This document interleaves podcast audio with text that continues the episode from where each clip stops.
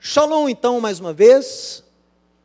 Um Shabbat Shalom, um sábado de paz, para você que está aqui na Rádio Sion, para você que está me assistindo agora. Pessoal, dê uma olhada aqui na tela, a porção que estamos estudando, seguindo o nosso calendário, é Shoftim. Já entramos no capítulo 16 de Deuteronômio, a partir do verso 18 até o capítulo 21, verso 9, com Raftará de Isaías 51 e também porção da Brit Hadashá, lá de João, no capítulo 11. E o título desta paraxá, do estudo que eu ministrarei nesta paraxá, é A Justiça de Sião. A Justiça de Sião. E para entender, para que você entenda o porquê desse título, eu quero que você abra a sua Bíblia, você de casa também, que está acompanhando esse estudo, pode abrir a sua Bíblia em Deuteronômio, no capítulo 16, Deuteronômio 16.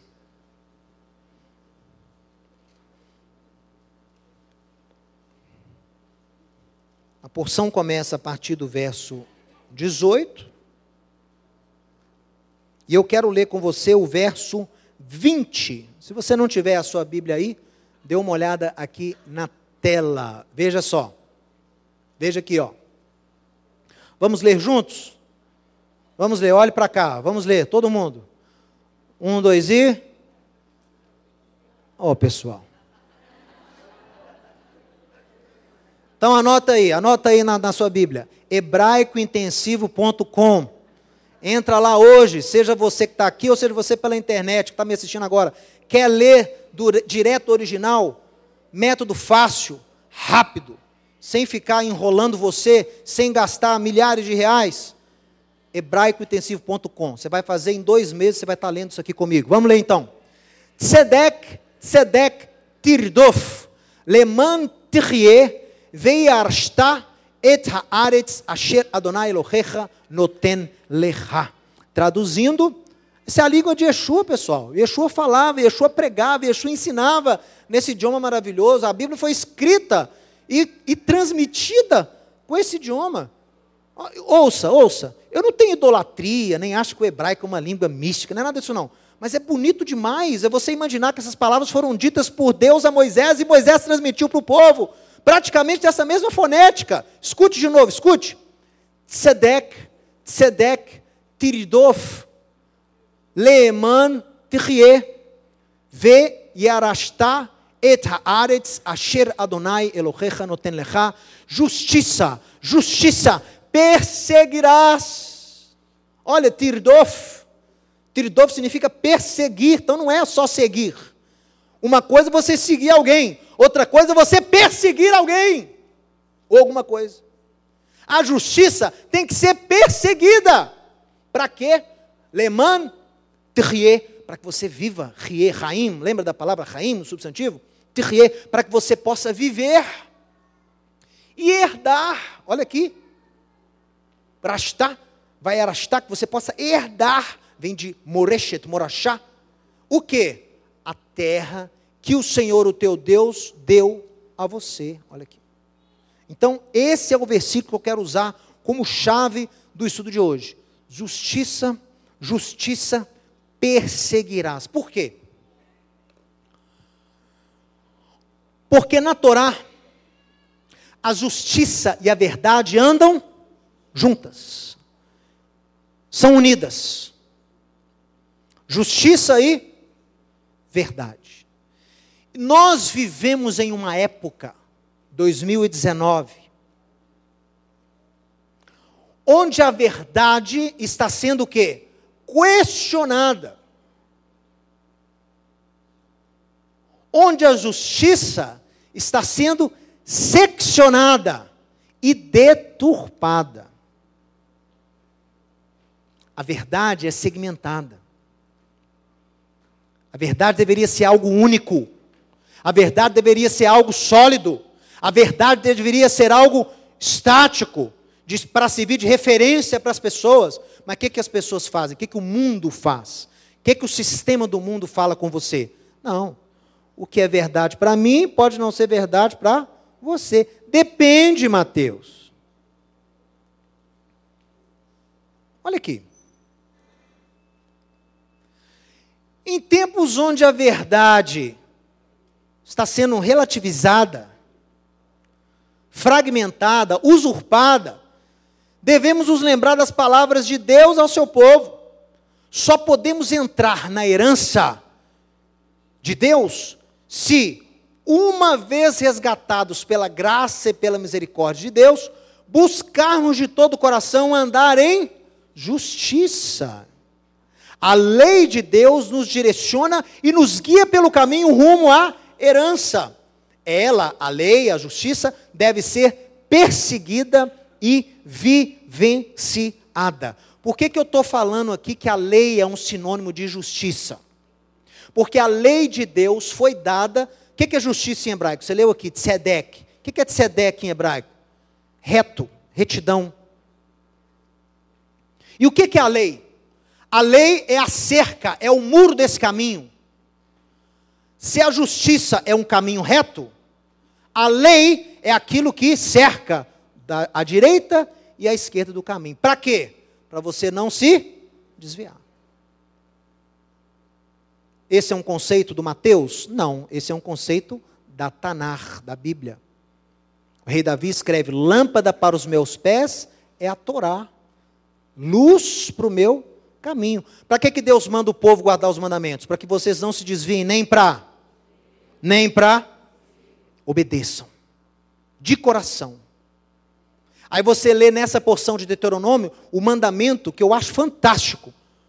Se algum dia Israel tivesse que eleger um rei, tivesse que apontar um rei, esse rei teria que fazer uma cópia do livro de Deuteronômio e teria que estudar esse livro todo dia e teria que atentar aos mandamentos desse livro para quê?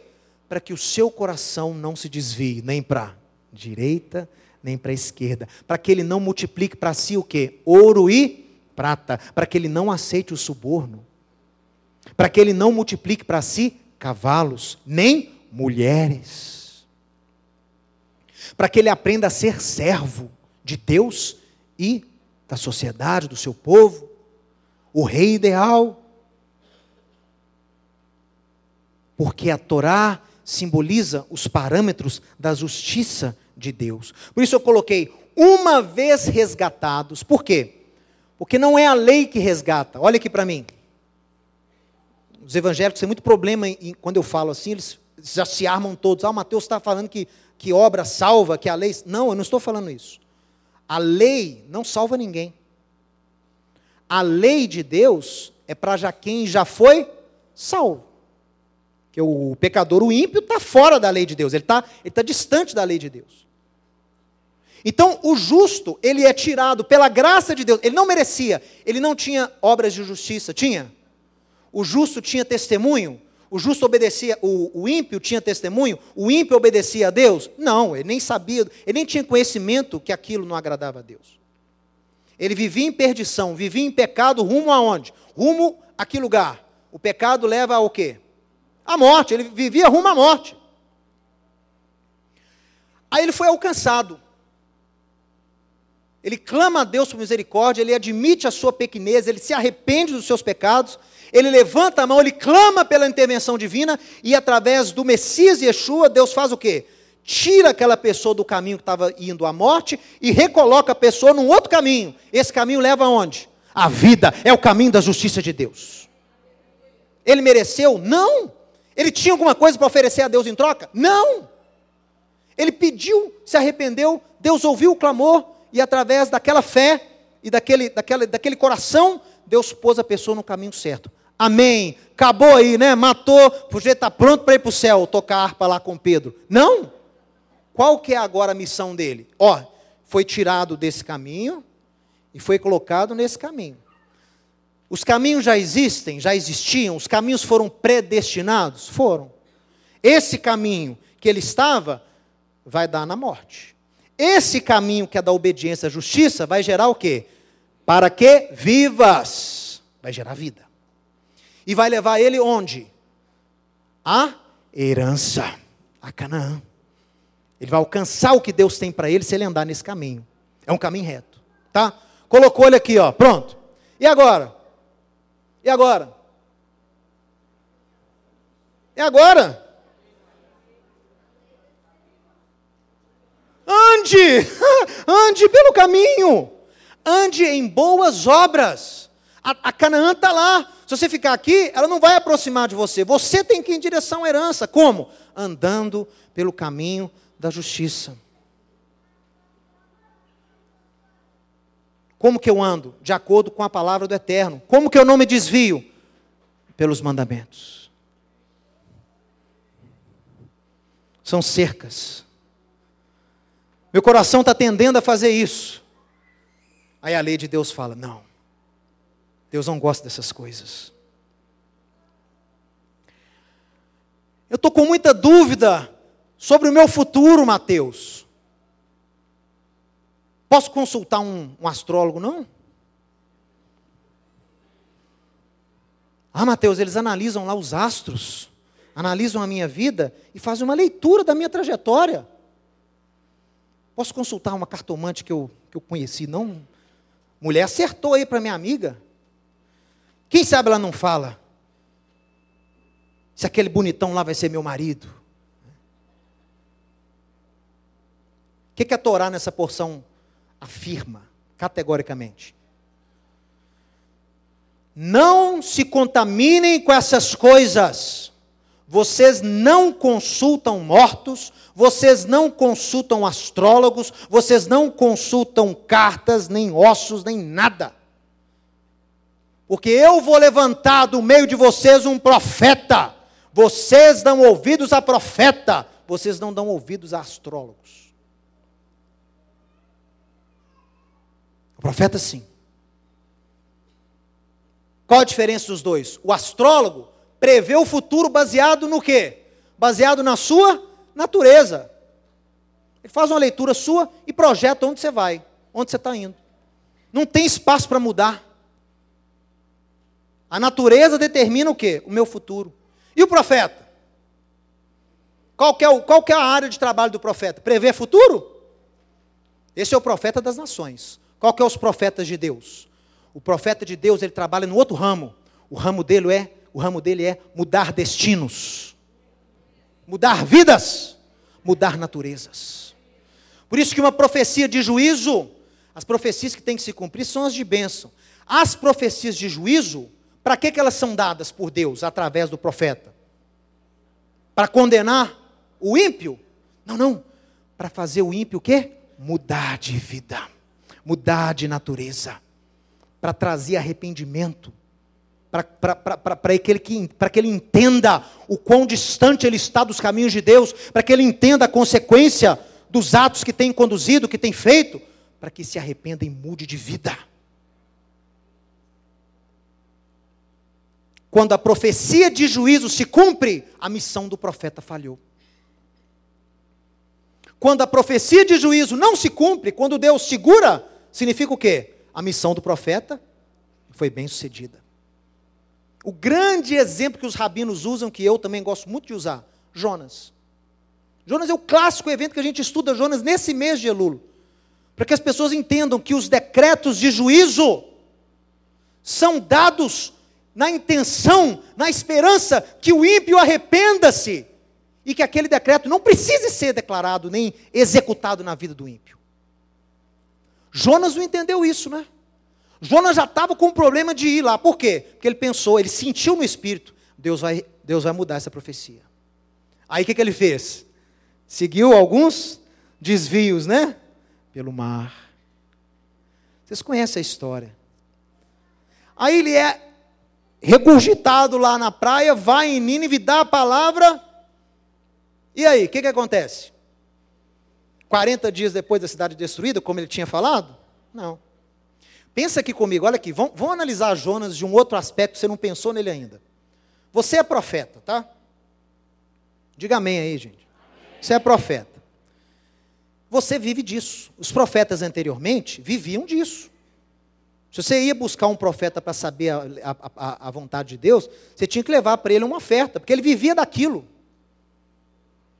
Tá? Então a sua reputação era o quê?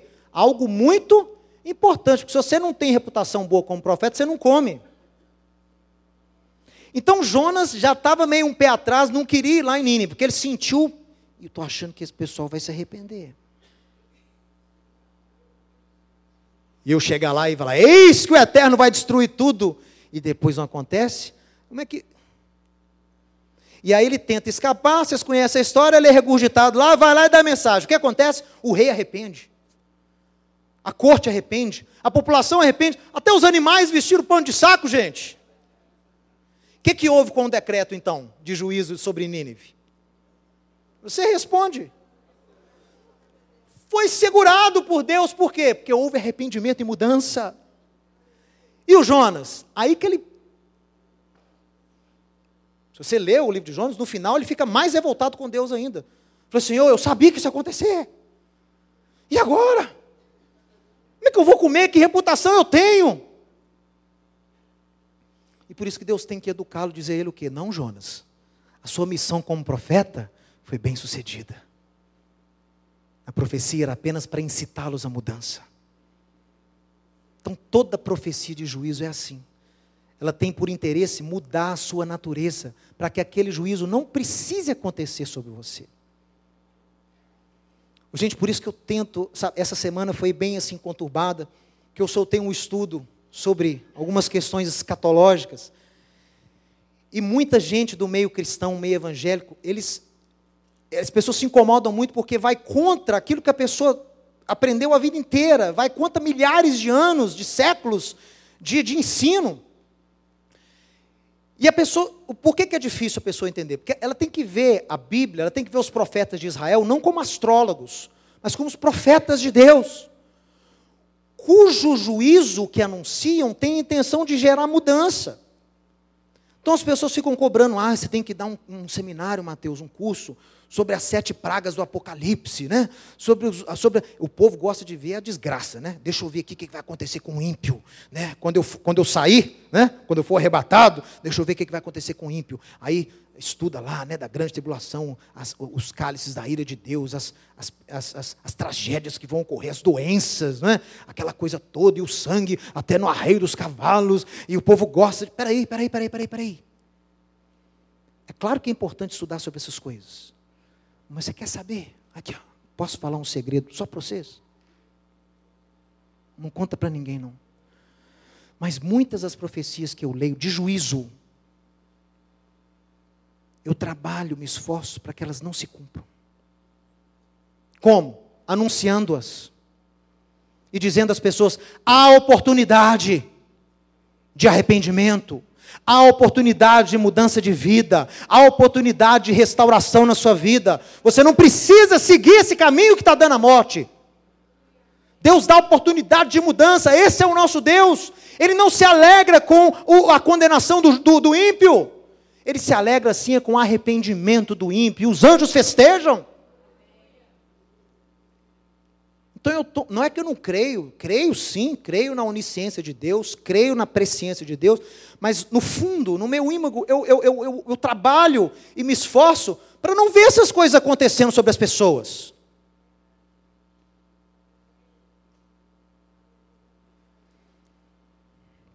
Olha,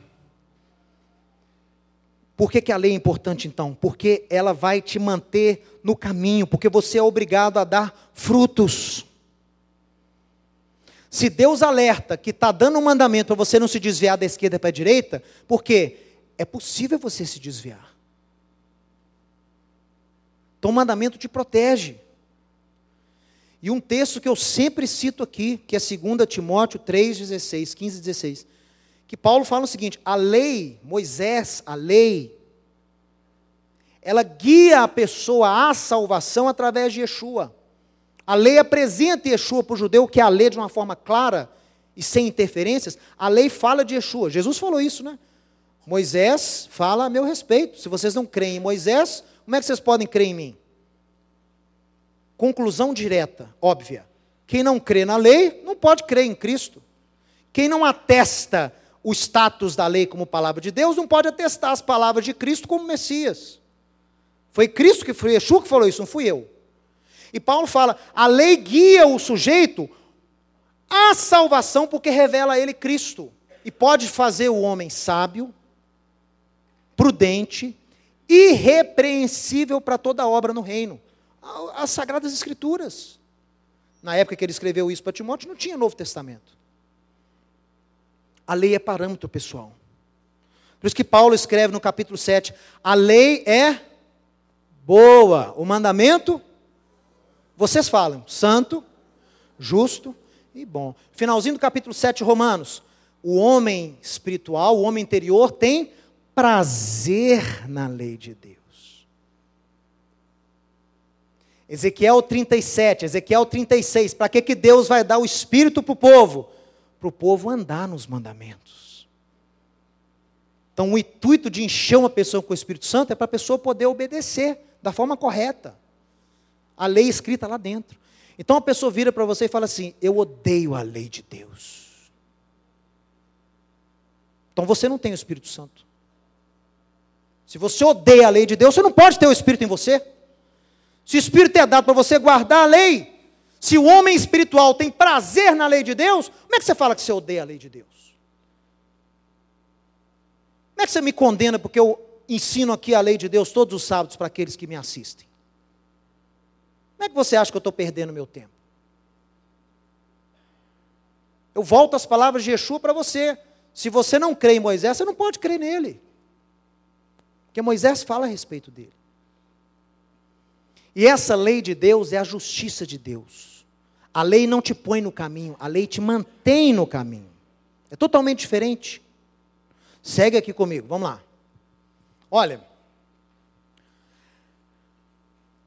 Yeshua vai mais uma vez afirmar aquilo que Moisés afirmou. Vamos abrir um outro parênteses aqui? Olha aqui para mim. Tudo que Yeshua ensina, tudo que os apóstolos ensinam, tem que estar na Torá. A Torá é o parâmetro, tudo que Deus planejou para que Yeshua cumprisse, para que ele cumprisse no futuro, tá pre, foi previsto na Torá, foi anunciado, foi profetizado na Torá, nos profetas. Aconteceu, ensinou lá, não achou na Torá, não achou nos profetas, sai fora que é heresia.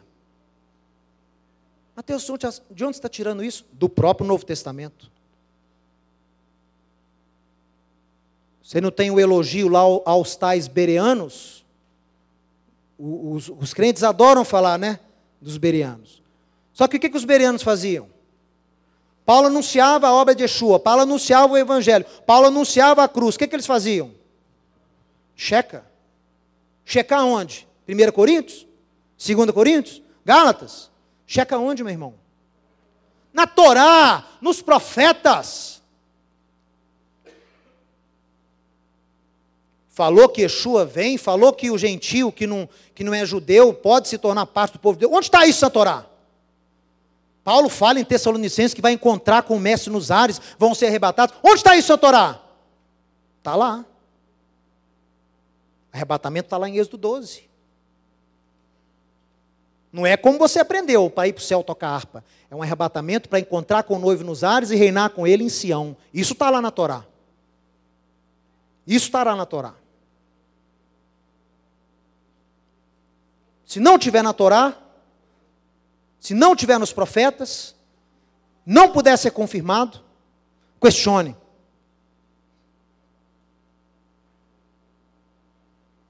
Mateus, mas eu aprendi que a igreja vai subir e o judeu Gente, foi tão engraçado essa semana.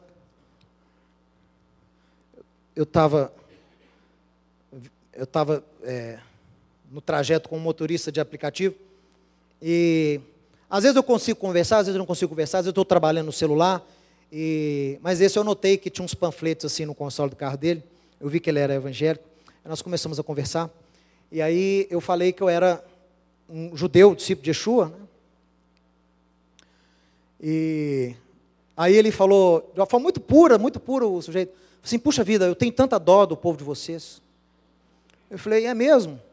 Nossa, mas vocês vão sofrer tanto na grande tribulação, depois que a igreja subir. Você sabe que a igreja vai sair, né? E eu, não tem que orar mesmo pelo povo de vocês, porque vai ser muito sofrimento aqui para vocês. Aí eu falei, puxa vida, é mesmo? Mas olha, pelo que eu estudo aí também, um pouco que a gente estuda aí, né? Do Novo Testamento, é, o apóstolo Paulo fala muito bem que vocês foram enxertados em Israel, não é isso? É. Então, os ramos não podem se vangloriar contra as raízes, não é isso? Vocês não podem se vangloriar contra os judeus? É. Então, como é que Deus vem, tira. Não, primeiro, Deus te enxerta, ok? Deus te tira lá, era, eu falei com ele, você era zambujeiro, você era mato. Aí Deus tira você lá do mato e planta você onde? Na oliveira, que é Abraão, Isaac, Jacó e o povo, de, povo judeu, não é isso? Planta você lá. Agora você é parte do mesmo povo.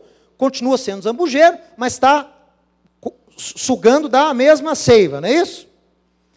Aí, Yeshua volta, vai fazer o que com você? Ele vai te quebrar de novo, porque vai levar os ramos, deixar a raiz aqui. Faz sentido isso, gente? Que tipo de união é essa? Que tipo de unidade é essa? Aí eu perguntei, e todas as. Pro... Gente, tem livro profético que é só sobre a restauração de Israel. Você vê Isaías, você vê Ezequiel, você vê Joel, que eu vou ler daqui a pouco. Tudo é, é, tudo é Sião restaurada, né? Sião revivendo, os judeus voltando, as nações subindo, adorando. Quando é que vai acontecer isso tudo? Ah, não, esse é o Israel espiritual, é a igreja. Eita, aí já. Por quê? Essa alegorização, essa espiritualização é o pior pecado da teologia cristã em dois mil anos. Porque você, quando você espiritualiza e alegoriza, você pode transformar o texto naquilo que você bem entender. Aí não existe Israel mesmo, não. Agora eu entendo a cabeça. Não existe Israel. Judeu é o, é o Israel espiritual, é a igreja. Então, todas as profecias que eu leio lá para o nosso povo, agora é processo? Não tem nada mais para nós, não? Não. Aí virou uma caixa de Pandora, você pode tirar o que você quiser de lá. Qual que é a missão do ensinante de Sião? Eu, como judeu crente, trazer a Bíblia ao seu contexto original. É pegar uma doutrina que esse pessoal está ensinando aí há alguns anos, tem pouco tempo, viu? Tem décadas só. Esse negócio de dois chatos para trás, né, que o deixado para trás vai ser o ímpio, é jogar o texto de Mateus lá, jogar o texto de Lucas no contexto original e provar para a pessoa que não é nada daquilo. As pessoas não leem os textos mais, pessoal. Elas aprendem e aí elas vão ler o texto para tentar conformar o texto com aquilo que ela aprendeu. Chega ao ponto da gente postar o versículo lá, o discurso de Yeshua, a pessoa fala assim: não, não pode ser. Eu tenho certeza que se eu fizer uma análise gramatical no grego, eu vou descobrir que não é isso. Por quê? O texto, simplesmente o texto, contradiz aquilo que ela aprendeu. Então o que ela tem que fazer? Nós temos que mudar o texto. Pega aí um grego, pega uma palavra aí para ver se não é isso. Noé, não, mas Noé não pode ser isso. Aí começa. Então nós temos que voltar para a raiz, tem que parar com essa idolatria, com essa promiscuidade teológica, com essa bobagem greco-romana que cada um interpreta como quer. Tem que parar com isso. Tem que parar com isso. O povo acha que Bíblia é democracia. Ah, cada um tem o direito de interpretar como quer. Que heresia é essa? Vai falar isso com Paulo lá, dois mil anos. Vai falar isso com Pedro. Vê o que ia acontecer com você. Permaneciam firmes na doutrina dos apóstolos e dos profetas, tendo um único cabeça, que é Yeshua. Que negócio é esse de cada um interpreta como quiser? Que bobagem é essa? Ah, mas é tão diferente, Mateus. Então vão voltar para a raiz, vão voltar para o ponto onde desviou.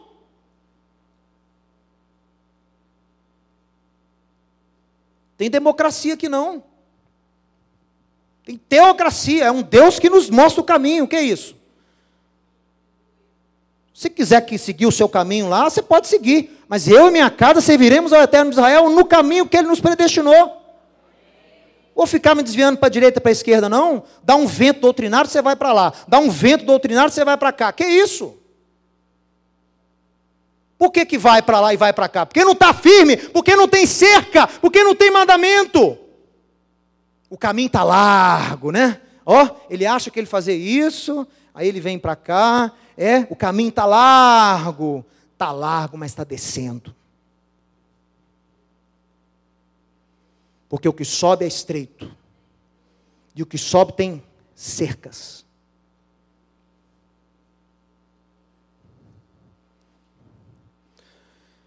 Yeshua dá um alerta. E ele fala: Não vos inquieteis dizendo: o que, que eu vou comer? O que, que eu vou beber? Com o que eu vou vestir? Porque os gentios é que se preocupa com essas coisas. Porque o vosso Pai que estás no céu sabe que necessita dessas coisas. Busquem, portanto, em primeiro lugar, o reino de Deus e a sua. E todas essas coisas vos serão acrescentadas. Por que, que Yeshua citou isso aqui? Porque ele está citando para você Deuteronômio. Justiça. Quem persegue a justiça vai viver. Você não vai viver, não é a promessa que você vai viver. Viver não é só sobreviver, não, gente, é viver. Tem uma grande diferença entre sobreviver e viver. Viver. Alcançando tudo aquilo que Deus tem para você. Como? Justiça de Deus. Andar em retidão, andar em obediência. Olha só. Vamos continuar. Contrariando essa visão aí pós-modernista, onde o andar em retidão é tido algo, é tido como algo assim meio estranho, né? Ou contrariando uma visão aí lá do século XVI, onde começaram a falar o seguinte: ah, é impossível, é impossível andar em retidão. Andar em retidão é algo impossível de ser alcançado. E o homem que serve a Deus nada pode fazer nem precisa fazer nada para agradar a Deus. Você já ouviu isso aí fora? Eu já ouvi, dentro do seminário. Na minha formação teológica, eu aprendi essa vertente aí. Que graças a Deus eu não concordo com ela, porque ela não é bíblica. Nada do que eu fizer pode agradar a Deus.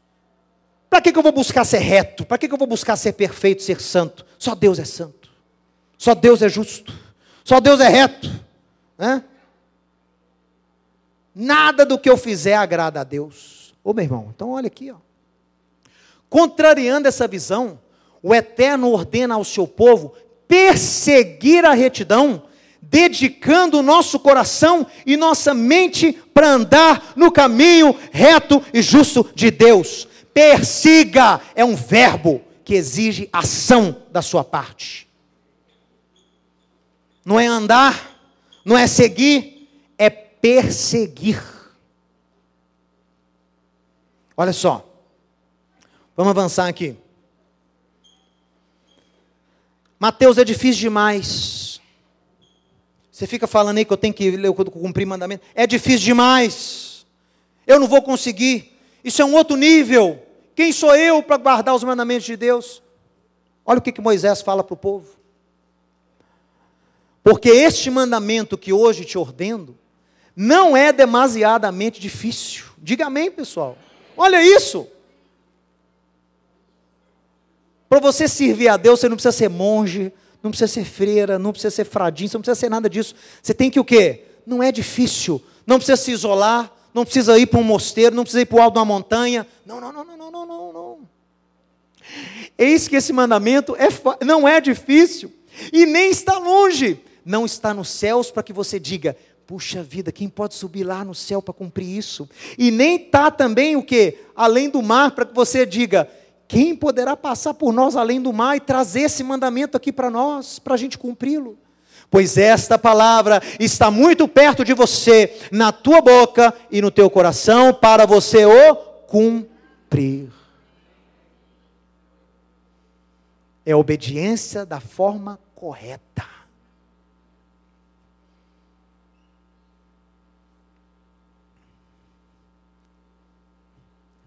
Kikarov Elecha Hadavar. Diga isso. Kikarov, Kikarov Elecha Hadavar. Pois a palavra está perto de ti. Ela está na sua boca.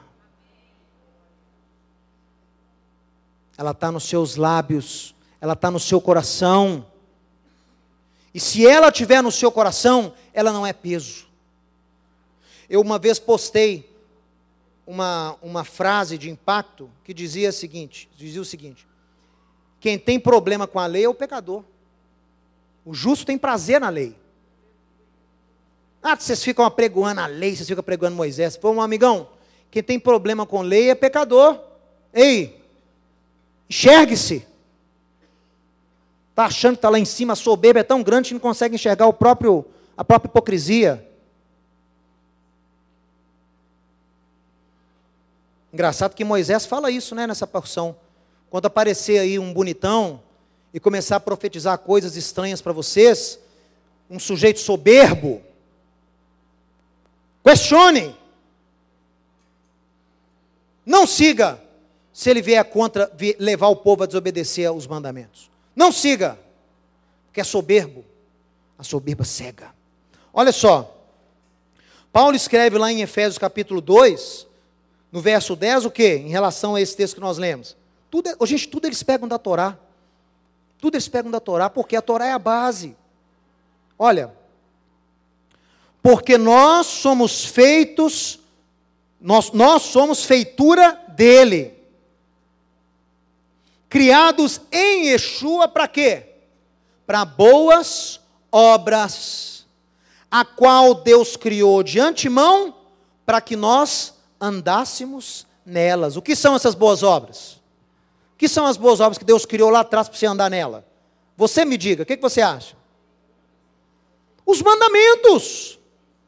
A Torá, os mandamentos, os mandamentos são as boas obras que Deus criou lá atrás, para você andar nelas, é a justiça de Deus. Olha aqui. Vamos fechar aqui, olha. O Eterno nos alerta sobre rejeitar a justiça e impedir a verdade, contaminando as pessoas com uma falsa Torá uma falsa instrução que afasta as pessoas da herança de Deus. O alerta aqui para a classe sacerdotal, que por soberba ou por ignorância tem criado uma outra instrução que tem afastado as pessoas da sua herança, afastado as pessoas de Deus. E não fui eu que disse isso, não. Dá uma olhada aqui nas palavras dóceis e amorosas de Isaías, no capítulo 52. Vocês acham que eu sou bravo? Pelo que o direito foi colocado para trás. Olha só. Direito aqui é mispata, sentença, né? Os ordenanças de Deus foram, foram colocados aonde? Para trás. A justiça se colocou de longe porque a verdade anda tropeçando pelas ruas. Aqui pode ser rua ou praça. E a retidão, a justiça não pode entrar. Olha isso, pessoal. Olha essa sociedade que Isaías está alertando aqui, que parece muito com a nossa hoje em dia. Ele está alertando a classe sacerdotal. Olha só. Colocaram o direito para trás, a justiça, por, portanto, se afastou a justiça se afastou. A verdade anda tropeçando pelas praças. Olha a verdade. Tropicando. O mineiro não fala tropicar. A verdade tropicando. E a retidão não pode entrar. Sim, a verdade sumiu. E quem se desvia do mal é tratado como presa. Você tenta andar nos caminhos de Deus, você tenta andar na retidão de Deus, você se começa e se preocupa em guardar os mandamentos de Deus, como é que as pessoas começam a te tratar? Quantos aqui já foram perseguidos por causa de. Eu quero, ó, seja sincero, abaixa a mão, abaixa. Você que está me assistindo agora.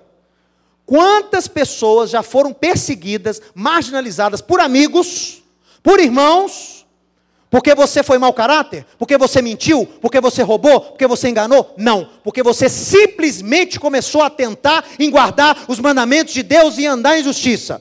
Sábado, ler alimentar, festa bíblica. Quanto aqui já foi perseguido? Levante sua mão. Olha o que, que, olha o que, que Isaías anunciou. Olha aqui. A verdade está trupicando e a justiça não está conseguindo entrar. Pessoal, isso é muito grave. Diga misericórdia.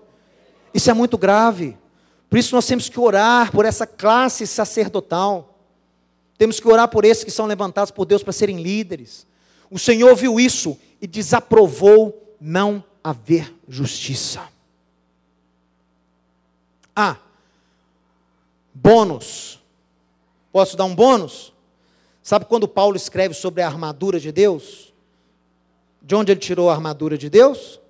Isaías 59. Depois você vê lá no restante do versículo. Muito bom o que, que Paulo faz com o texto de Isaías. Mas vamos, vamos avançar, olha.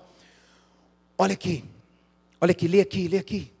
Muitos abrem a porta da soberba religiosa. Batem, desculpa. Muitos batem a porta da soberba religiosa na cara da verdade, impedindo a verdade de entrar. É ou não é? Ele nem analisou seu argumento. A soberba já fez a porta bater. Afastam a justiça de Deus e perseguem quem busca a justiça do reino. Aí eles falam, olha o que, que eles falam, olha o que, que eles falam. Cada um interpreta como quiser e que Deus nos aceite a todos. Ou ainda, cada um tem a sua verdade, Mateus. Gente, que bobagem é essa? Eu não estou falando que eu tenho a verdade e ninguém tem, não. Eu estou falando que a verdade não pode ser seccionada dessa forma, a verdade é única. E a verdade tem e deve ser colocada à prova. Verdade, você testa ela é provando. Quando o cientista descobre uma teoria, descobre uma hipótese, o que, é que ele vai fazer com aquilo? Ele vai testar essa teoria, ele vai testar essa hipótese. E se a hipótese for verdade, não deixa de ser hipótese, vira fato. Mas como que é que ela vira fato? Tem que passar pela prova, tem que fazer os testes. Provou, passou, é verdade. Provei, não passou, não é verdade. Olha só, Aí eu citei, esse, esse pessoal que fica falando esse negócio aí, cada um interpreta como quer, né? cada um tem a sua verdade. Sabe quem são essas pessoas? São discípulos de Pilatos. Porque Pilatos, com esse pensamento greco-romano, veio da mesma sutileza com, com Yeshua. Olha aqui, olha o discurso. Está só em João. Por isso que eu gosto do evangelho de João. Olha só. Então lhe diz Pilatos para Yeshua: Logo, Tu és rei? Respondeu Yeshua: Você que está dizendo. E eu, para isso nasci e para isso vim ao mundo. Para quê? Para dar testemunho da verdade. Porque todo aquele que é da verdade ouve a minha voz. E aí Pilatos respondeu: Mas o que é a verdade? Olha aí. Totalmente politicamente correto, né? O que é a verdade? Você pode ser uma coisa, para ela pode ser outra, para mim é outra. É? Mateus, todos os caminhos levam a Deus. Todos. Discípulos de Pilatos, eu estou fora. Eu estou fora desse é um mimimi teológico. É um mimimi teológico. Olha só. Preste atenção para a gente encerrar. Malaquias.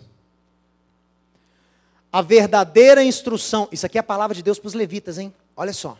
Olha só. A verdadeira Torá esteve na sua boca, e a injustiça não se achou nos seus lábios andou comigo em paz e em retidão, e da iniquidade apartou a muitos. Isso, isso é o modelo, esse é o padrão. Quando a verdadeira Torá está na boca, não se vê injustiça e as pessoas andam em paz e em justiça. Porque os lábios do sacerdote devem guardar o conhecimento, e da sua boca devem os homens procurar a Torá. Porque ele é mensageiro do Senhor dos exércitos, sacerdote. Mas vocês se desviando do caminho, por causa da vossa instrução, da vossa Torá, tendes feito tropeçar a muitos, violaste a aliança de Levi, diz o Senhor dos exércitos. Ai, ai, ai.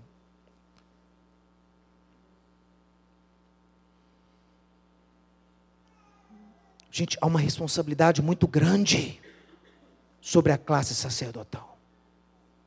Que tipo de instrução essas pessoas têm dado?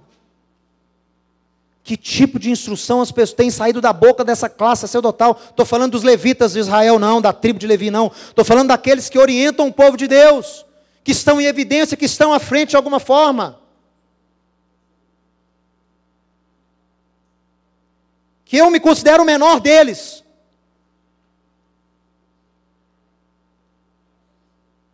Não tem canal, não tem jatinho, não tem rádio, não tem templo, não tem nada. Mas compartilho com eles dessa responsabilidade. E me lembro das palavras de Deus, sentindo saudade quando a Torá verdadeira estava na boca dos líderes, quando ensinava o povo a andar em justiça. O ensino, quando é verdadeiro, o povo anda em justiça. O ensino, quando é não é verdadeiro, o povo anda em iniquidade. E sabe o que é iniquidade? Falta de lei. Olha, vemos, vemos o povo de Deus confuso em relação a doutrinas e ensinos. É ou não é? Está confuso, o povo está confuso. E cada um defende as suas denominações e os seus líderes, colocando os ensinos e as tradições das denominações acima da palavra de Deus numa ordem de prioridade. Ah, isso aqui eu atesto. Isso aqui eu tenho autoridade para falar. Porque a pessoa te contra-argumenta não com a Bíblia, mas com o que ela aprendeu. Aí entra todo o discurso da denominação. Peraí, você não quer ver o que a Bíblia diz? Não, mas é isso que a Bíblia quer dizer. O que a denominação dela ensinou é o que a Bíblia quer dizer. Será? Será que o seu líder não pode ter errado, não, meu irmão?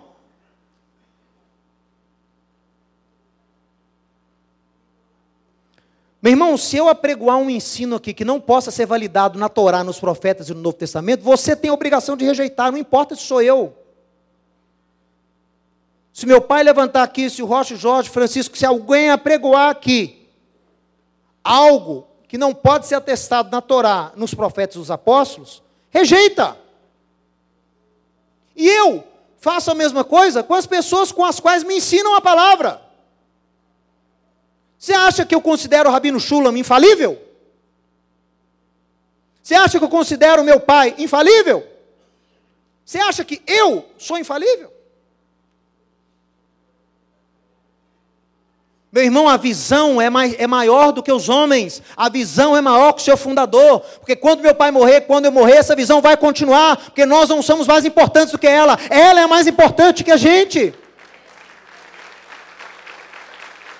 É o chamado de Deus. Aí fica nessa militância, né? De defender e, e, e olha só. Cada um afirma ter a verdade. Porém, o Eterno nessa paraxá nos dá uma orientação para quando o seu povo estivesse confuso em relação às contendas e questões difícil, de difícil juízo. Deus já preparou. Vai ter contenda? Vai. Vai ter discussão? Vai. Vai ser difícil o litígio aí? Vai. Vai ter uma causa isso, o outro está falando isso, o outro está falando aquilo, o outro está Tudo dentro do mesmo corpo. Eu vejo isso acontecendo hoje. Aí eu fui ver a Paraxá, peraí, Moisés já deu a solução. Vamos ler a solução? Para quando isso acontecesse? Muito litígio, muita causa contrária, muita discussão, muito problema. Para onde ir? Deuteronômio 17, 8. Quando alguma coisa te for difícil demais em juízo, entre caso e caso de homicídio, demanda e demanda, violência e violência, e outras questões de litígio, ou seja, de, de, de diferenças de interesses, então, diga então, diga então, te levantarás e subirás ao lugar que o Senhor, o teu Deus, escolher. Virás aos, aos, levitas sacerdotes e ao juiz que houver naqueles dias, inquirirás e te anunciarão a sentença do juízo. E farás segundo o mandado do, da palavra que te anunciarem do lugar que o Senhor escolher, e terás cuidado de fazer consoante tudo o que te ensinarem, segundo o mandado da lei que te ensinarem, e de acordo com o juízo que te disserem, farás. Da sentença que te anunciarem, não te desviarás, nem para a direita, nem para a esquerda. Estamos tendo questionamentos no meio do, do corpo de Cristo? Estamos em dúvidas em relação a alguma coisa? não estamos certos de qual é o caminho dentro do corpo, não estou falando para o ímpio, não, estou falando para quem é do corpo. O que, que você tem que fazer? Volte ao lugar que o Eterno escolheu para a morada eterna do seu nome. Volte. Qual é o lugar que Deus escolheu para a morada eterna do seu nome? Sião. Por isso que a chave do retorno da igreja é sair de Roma, sair da Alemanha, sair da América, sair da Ásia, sair do Japão, sair da Coreia, sair e voltar para Jerusalém. É lá que nós vamos voltar às raízes, é lá que nós vamos entender a magnificência da fé, é lá que nós vamos entender a simplicidade do Evangelho, e é lá que nós vamos colocar as palavras de Yeshua novamente no original. A profecia já foi dada através de Moisés. É claro que ele está falando aqui de questões muito específicas naquela época do povo, mas tira aí um princípio para você. Agora tem que espiritualizar.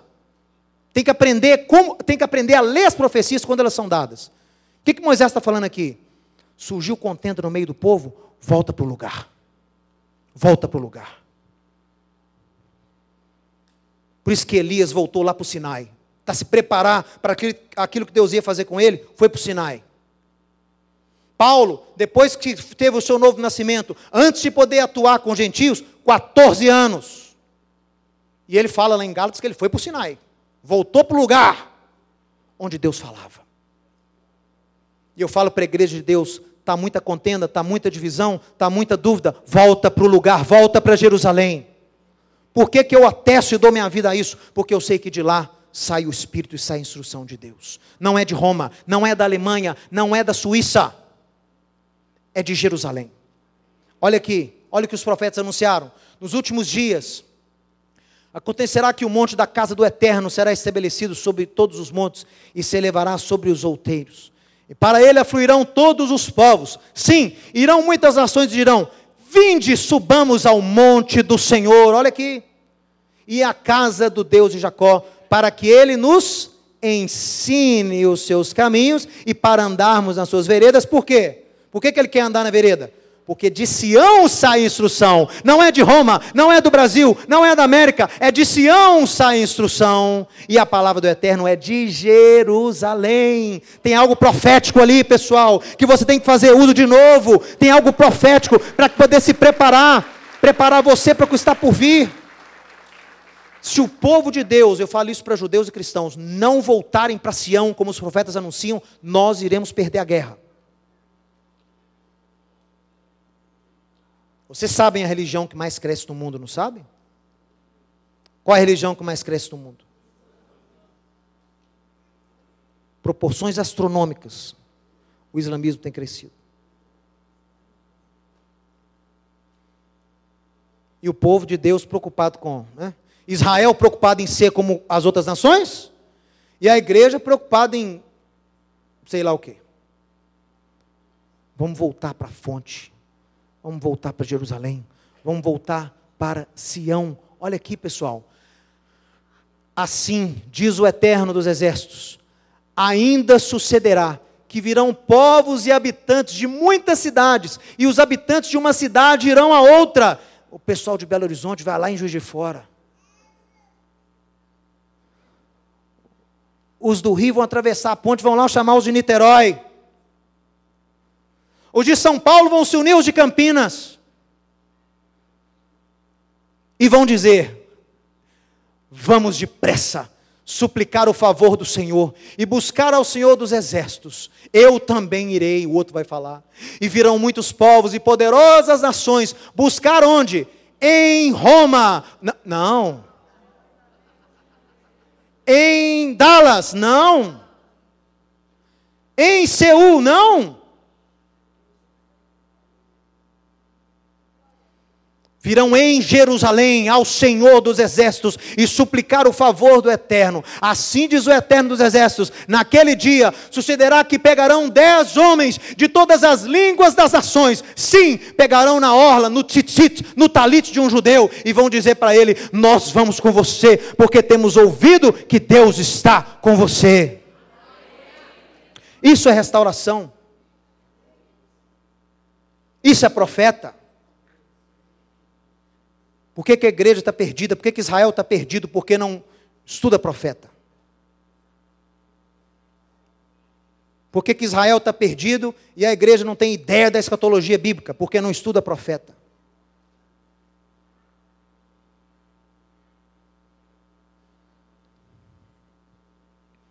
Vão pegar no tzitzit. Aí nesse aqui, ó.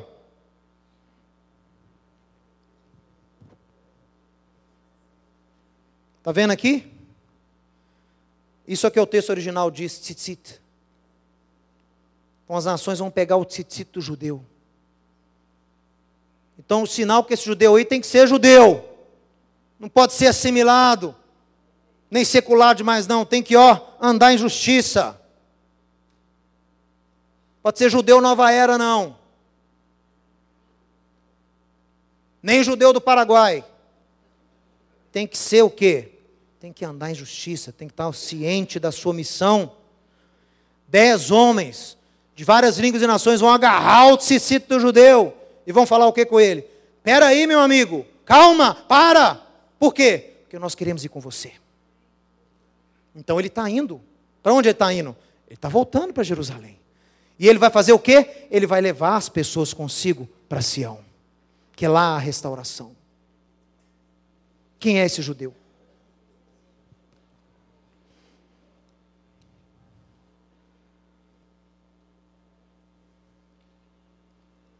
Esse judeu é Yeshua, e a sua Torá sai de Sião para as nações. Vinde, ó nações, andemos na sua luz. Restauração já, em nome de Yeshua. Amém, amém e amém.